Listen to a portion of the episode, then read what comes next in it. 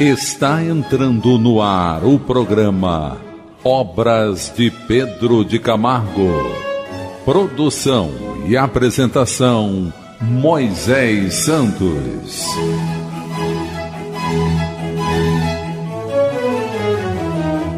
Caríssimos ouvintes da Rádio Rio de Janeiro, eu sou Moisés Santos e este é o programa Obras de Pedro de Camargo. Estamos seguindo o estudo do livro O Mestre na Educação e hoje estudaremos o capítulo 11. Então, você, meu caro ouvinte, que está participando do programa, você pode acompanhar neste livro O Mestre na Educação, autor Vinícius pseudônimo de Pedro de Camargo, editora da Federação Espírita Brasileira. Porque acompanhando junto conosco, você poderá melhor tirar as suas reflexões e também participar do programa. E também se inscrevendo no Clube da Fraternidade para que a Rádio Rio de Janeiro continue sendo esse veículo de recursos alcançando o entendimento dos valores do espírito até o seu coração. Então hoje estamos estudando o capítulo 11, Não julgueis. E Pedro de Camargo vem nos ensinar e nos contar um fato inusitado. Acaba de vir às nossas mãos um bem lançado artigo a propósito da sentença que ora nos serve de epígrafe. Ele está se referindo ao título do capítulo, Não julgueis. Alega-se, no aludido artigo, que os espíritas, quando no conselho de sentença, costumam absolver sistematicamente os réus. Então, neste documento está implícito uma ideia de relaxamento das consequências dos equívocos causados por outrem e que os espíritas têm por prática essa, esse costume de absolver os réus. Ele continua. Ignoramos se realmente tem sido essa a norma de conduta dos espíritas no júri. Quanto a nós, declaramos que todas as vezes que servimos como juiz de fato, absolvemos. E disso não estamos arrependidos. Por isso que entendemos em consciência que tais réus deviam ser absolvidos. Então estamos diante aqui de uma grande reflexão do ensinamento de Jesus com relação ao julgamento. E se nós nos reportarmos desde as tábuas das leis, da lei mosaica, quando no Monte Sinai o profeta recebeu o primeiro livro de que se tem notícia, um livro de pedra, com os dez mandamentos, nós vamos ver lá. Não apresenteis falso testemunho esse falso testemunho já é a isenção do julgamento, porque se nós não estamos diante do fato e não podemos nos colocar no lugar daquele que praticou o equívoco, e se estivermos conectados com os valores divinos da sua misericórdia, do seu amor, nós realmente não temos o direito de executar, de condenar, de criticar ou avaliar o que não temos por fatos definidos no universo íntimo de cada um que realizou assim o seu propósito equivocadamente. Porque Deus não quer a condenação do pecador, mas que ele se arrependa e viva. Assim também vemos no Antigo Testamento Ezequiel, já o profeta nos ensinando mecanismos libertadores que Pedro Camargo vai continuar acerca dos horizontes do entendimento do Evangelho. No entanto, não pretendemos firmar a doutrina da absolvição incondicional. Casos há em que, para evitar mal maior, seria lícito votar de modo a conservar o acusado recluso, dadas as suas condições de perigo para a segurança social. Assim procedendo, não estaremos julgando, mas acautelando a coletividade da qual somos parte integrante. Então veja, meu caro ouvinte, que Pedro Camargo não está se eximindo da justiça humana, que é necessária. Mas nós sabemos que a justiça humana é limitada e nem sempre julga com acerto. Na verdade, o Evangelho nos convida a confiarmos mais na justiça divina, que é totalmente abrangente, que é superior e alcança a todos nós, independente de estarmos ocultando os erros que realizamos para a sociedade. Porque perante nós mesmos, perante a própria consciência e perante as leis de Deus escritas na própria consciência, todos nós seremos então julgados. E Pedro de Camargo continua: Demais, que são os criminosos de toda espécie, senão anormais, desequilibrados, enfermos da alma numa palavra. Faça-se, portanto, com eles o que se faz com os doentes de moléstias infectuosas. Segreguemo-los da sociedade a fim de evitar as consequências do mal. Esta medida é razoável, é humana. Não há mesmo outra a tomar, uma vez que se preste aos segregados a devida assistência reclamada pelas suas condições. Não há direitos sem deveres, se assiste à sociedade o direito de separar os doentes dos sãos, cumpre-lhe o dever inalienável de assisti-los convenientemente. Não é o criminoso que se deve combater, é o crime em suas variadas formas. Então veja que interessante reflexão que Pedro Camargo está nos trazendo, que nós não somos contra o criminoso, mas contra o crime. A medicina não combate o enfermo, mas a enfermidade. Da mesma forma, meu caro ouvinte, o médico ele não é contra o enfermo. Ele não julga a procedência das causas que levaram ao enfermo a adquirir a, a enfermidade. O médico é contra a enfermidade, suas causas e origens. Enquanto a questão não for encarada sobre este prisma, o crime continuará a proliferar perturbando a ordem e a paz da sociedade. Então, meu caro ouvinte, vamos buscar nas diretrizes libertadoras que essa doutrina de amor nos proporciona. Lá em o Evangelho segundo o Espiritismo, capítulo 10, Bem-aventurados que são misericordiosos. Diretrizes libertadoras.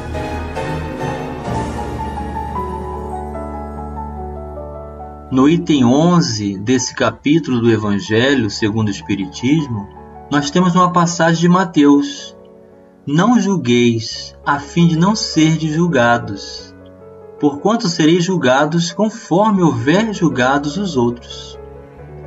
Empregar-se-á convosco a mesma medida de que vos tenhais servido para com os outros. Então os escribas e os fariseus lhe trouxeram uma mulher que fora surpreendida em adultério. E pondo-a de pé no meio do povo, disseram a Jesus: Mestre, esta mulher acaba de ser surpreendida em adultério.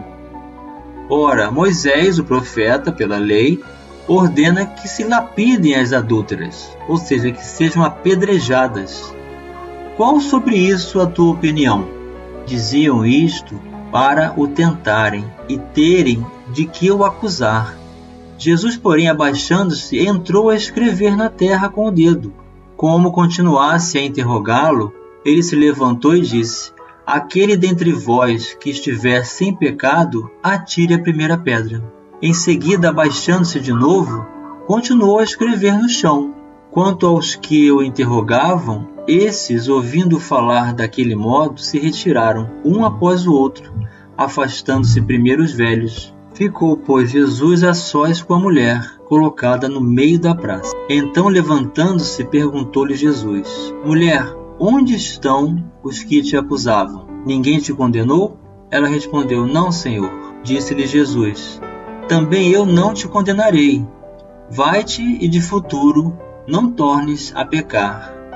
Evangelho de João, capítulo 8, versículos 3 a 11. Eis os ensinamentos libertadores para cada um de nós que desejamos confiar na justiça divina e não buscarmos vingança no lugar de justiça humana através de manifestações estéreis que não vão realizar nenhuma modificação na cultura, não vão transformar e nem reformar intimamente quem quer que seja, porque aquele que realizou o crime e assiste a violência, na verdade vai se sentir confortado com as ideias infelizes da mesma proposta de agressão, de constrangimento e de condenação pela sua atitude, não havendo diferença. Não há como modificar quem quer que seja, se não pela educação do espírito, se não pelo amor, se não pelo acolhimento, se não pela postura do próprio mestre, que não condenou a suposta mulher adúltera, que havia sido condenada pelo povo e seria apedrejada. Então, quantas pessoas estão saindo às ruas com pedras nas mãos, indignadas, sim, é um direito de cada um de nós, perante o que está em equívoco. Mas permitir-se a violência, usar dos excessos, fazer justiça pelas próprias mãos e desejar envolver-se no ódio para consertar o mundo pelo lado de fora, meu caro ouvinte, pense bem, é ineficiente. São atitudes constrangedoras que não modificam o panorama daquele que se encontra equivocado. E Jesus tem a fórmula para cada um de nós. Quando diz para a mulher: Não tornes a se equivocar, não tornes a errar. Então, eis aí a nossa é, conexão com a receptividade do mal que chega até nós. O quanto existe dentro de cada um de nós na predisposição desse mesmo mal que estamos envolvidos. Então, o recurso de acompliciamento com o mal para solucionar pelo imediatismo os valores da sociedade não representam a solução para esses mesmos valores. Temos que questionar a nós mesmos qual o direito que nós temos de executar, de condenar, sem se colocar no lugar do outro, sem ter realizado nenhuma proposta de auxílio na construção do bem e do amor que o equivocado poderá receber da nossa parte. Vamos continuar raciocinando sobre esse mecanismo do julgamento no próximo bloco. Participe do programa Obras de Pedro de Camargo enviando sua mensagem, dúvida ou sugestão pelo e-mail opg arroba rádio Rio de Janeiro.am.br ou pelo WhatsApp da Rádio Rio de Janeiro 984867633 aos cuidados de Moisés Santos. Estamos apresentando o programa Obras de Pedro de Camargo. Caríssimos ouvintes da Rádio Rio de Janeiro, voltamos agora para o segundo bloco do nosso programa de hoje, onde estamos analisando o capítulo Não Julgueis da obra O Mestre na Educação, onde Pedro de Camargo está nos trazendo o entendimento dos valores do Evangelho acerca da ideia falsa de condenação, de julgamento, de falso testemunho, qual o direito que realmente nós temos em realizarmos a proposta de um juiz, a condição de um julgamento nas suas condições mais íntimas de seus fatos. Estávamos refletindo no bloco anterior o quanto a prerrogativa de auxílio, de acolhimento e de ação pelo bem não recai na pessoa, mas no contexto. Quando estávamos falando sobre a postura do médico, que não é contra o enfermo, mas contra a enfermidade. Estávamos raciocinando sobre a condição do professor, que não é contra o ignorante, mas contra a ignorância. Então, assim também, meu caro ouvinte, Jesus não é contra o pecador, não é contra o equivocado, mas o equívoco, o próprio pecado. Então, eis a possibilidade de fazermos essa distinção para vermos nas pessoas possibilidade de renovação. E Kardec continua no item 13 do mesmo capítulo que abordávamos, Bem-aventurados os misericordiosos, quando vai acrescentar-nos as reflexões. Atire-lhe a primeira pedra aquele que estiver isento de pecado.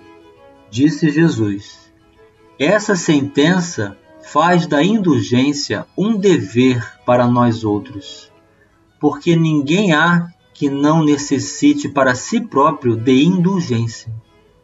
Ela nos ensina que não devemos julgar com mais severidade os outros do que nos julgamos a nós mesmos, nem condenar em outrem aquilo de que nós absolvemos.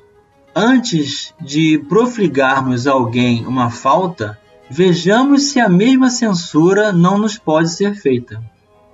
O reproche lançado à conduta de outrem pode obedecer a dois móveis: reprimir o mal ou desacreditar a pessoa cujos atos se criticam. Não tem escusa nunca este último propósito, porquanto no caso, então, só há maledicência e maldade. O primeiro pode ser louvável e constitui mesmo, em certas ocasiões, um dever, porque um bem daí resultar pode, porque, a não ser assim, jamais na sociedade se reprimiria o mal. Não cumpre, aliás, ao homem auxiliar o progresso do seu semelhante? Importa, pois, não se tome em sentido absoluto este princípio: não julgueis se não quiserdes ser julgado.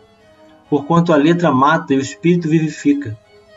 Não é possível que Jesus haja proibido se profligue o mal, uma vez que ele próprio nos deu exemplo, tendo feito, até em termos enérgicos. O que quis significar é que a autoridade para censurar está na razão direta da autoridade moral daquele que censura. Tornar-se alguém culpado daquilo que condena em outrem é abdicar dessa autoridade, é privar-se do direito de repressão. A consciência íntima, ademais, nega respeito e submissão voluntária àquele que, investido de um poder qualquer, viola as leis e os princípios, de cuja aplicação lhe cabe o encargo. Aos olhos de Deus, uma única autoridade legítima existe, a que se apoia no exemplo que dá do bem.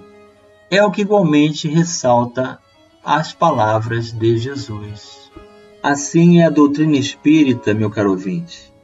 O espírita reconhece nas possibilidades de ressignificação do seu semelhante, porque acredita primeiramente em si mesmo.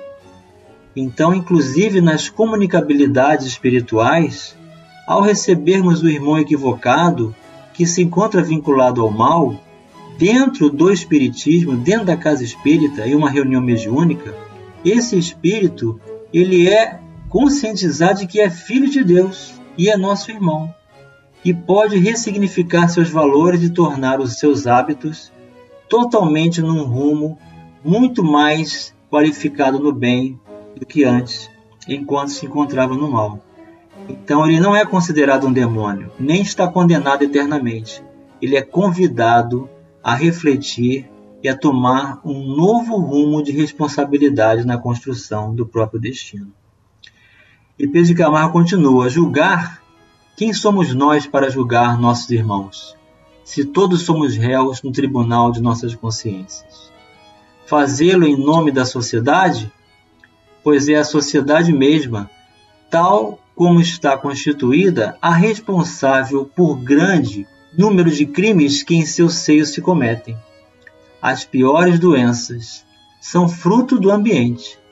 Quando o meio é miasmático e deletério, as enfermidades se alastram, tornando-se endêmicas. Tal é a nossa sociedade. A recrudescência do crime é efeito da materialidade e da hipocrisia reinante no século a higiene social seria o melhor antídoto contra o vício e o crime. O código pelo qual se regem as nações ditas civilizadas precisa ser reformado e seluar fatalmente. Inspirado no direito romano, o código cogita exclusivamente na aplicação de penas, quando deverá curar da higiene da alma. É natural que se condene ao trabalho o homem afeito à ociosidade empregando-se processos adequados ao caso, ainda que não deixemos de reconhecer que a mesma inércia e apatia sejam, a seu turno, formas de desequilíbrio psíquico. O homem normal ama o trabalho, não pode permanecer inativo. Como a ociosidade Todos os demais vícios são, no fundo, falhas de caráter, distúrbios de ordem moral. Para corrigi-los, duas medidas se impõem: educação individual e saneamento do ambiente. Cadeira elétrica, força e guilhotina não resolvem o problema em questão, como atestam as estatísticas de criminalidade dos países onde aquelas penas vigoram. É isso mesmo, meu caro ouvinte. A doutrina espírita não é a favor da pena de morte, porque só aumenta o número de espíritos desencarnados dentro desse campo de desequilíbrio psíquico que vão continuar a inspirar a muitos no mesmo propósito. Eliminar a vida do criminoso não lhe modifica o caráter, não lhe altera numa linha sequer o nível moral. Não é o corpo, é o espírito que cabe a responsabilidade pelos atos delituosos. Despertar-lhe a consciência, elevar o grau de sua sensibilidade moral, eis o único processo eficiente no tratamento de tais enfermidades.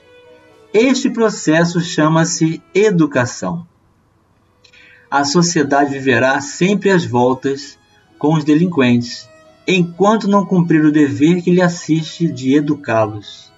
Até aqui, a sociedade, baseando-se no parecer de criminólogos materialistas, invoca apenas o direito de punir. Por isso, ela também vai sendo punida. Há de suportar as consequências do seu erro, até que emende a mão.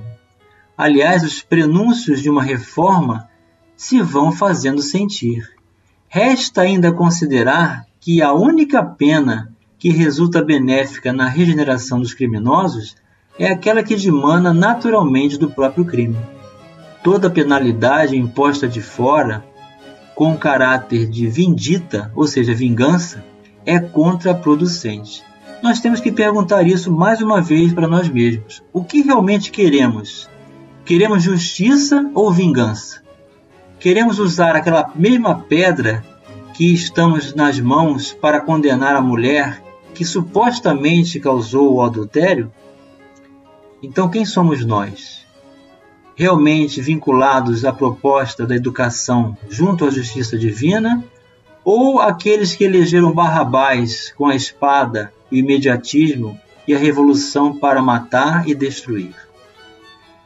Avilta o moral dos fracos e exacerba o ânimo dos fortes. Produz, por conseguinte, hipócritas, cínicos e revoltados. Não regenera, corrompe. Só a educação, equilibrando os poderes do espírito, produz resultado prático, eficiente e positivo. O código materialista deve ceder lugar ao código espiritualista. Este não cogitará de julgar, e menos ainda de aplicar esta ou aquela pena como castigo, mas tratará da educação moral, não dessa moral caricata para os externos, vazada em moldes ritualísticos, mas da moral evangélica, da moral positiva, que se funda nas leis naturais que regem os destinos do espírito. O Espiritismo vem ensinar a humanidade a reger-se não mais pelo código romano, mas pelo código divino, que reflete a indefectível justiça e a soberana vontade do céu. Mensagem do Mestre E chegou o momento da mensagem do Mestre, meu caro ouvinte.